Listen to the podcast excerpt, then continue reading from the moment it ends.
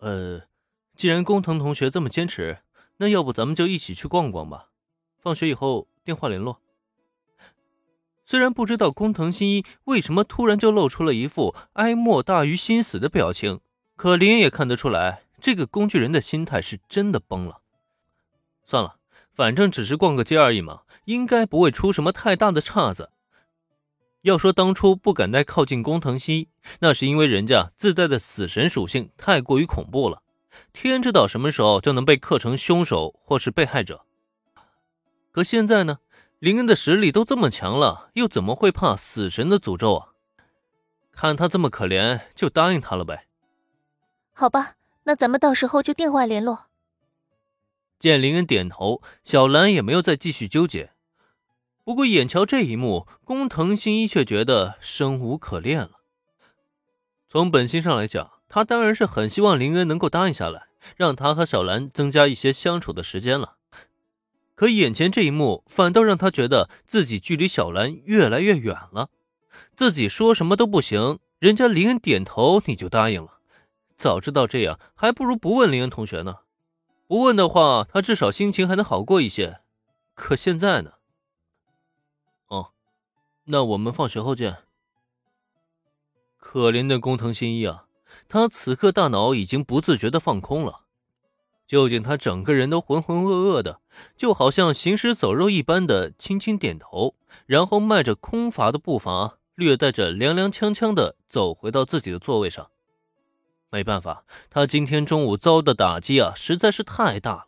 他需要一段时间来整理思绪，好好琢磨清楚这段时间究竟发生了什么事情。为什么他跟小兰之间一下子就变得这么疏远了？新一。看着工藤新一的背影，小兰不由得露出了担忧的目光。作为多年的青梅竹马，她当然也看出对方的情况不对劲儿了。明明刚才还好好的，兴致头十足的模样，怎么突然一下就变成了蔫头茄子了？工藤同学，你没事吧？工藤新一状态不对，林恩当然也瞧出来了，但是他跟小兰一样，都没有搞懂对方的心态，为什么突然就炸了？切，他能有什么事儿啊？我跟你们说，他们那些整天想着推理的家伙，脑子都有问题。他们的想法，咱们正常人根本就理解不了。就算一会儿哭一会儿笑，都一点不让人奇怪。估计这会儿他又想到了什么呗？嗨，别去管他就好了。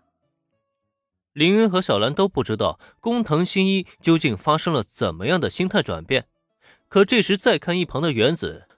他却不屑一顾的瞥了一眼工藤新一的方向，以后毫不在意的摆了摆手。这话说的就好像他能一眼看穿工藤新一似的。哎，算了，也许原子说的没错，过一会儿工藤同学就恢复了也说不定呢。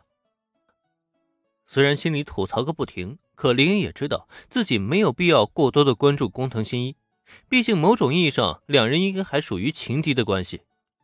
趁着原子这个话题，就顺势把工具人略过去了呗。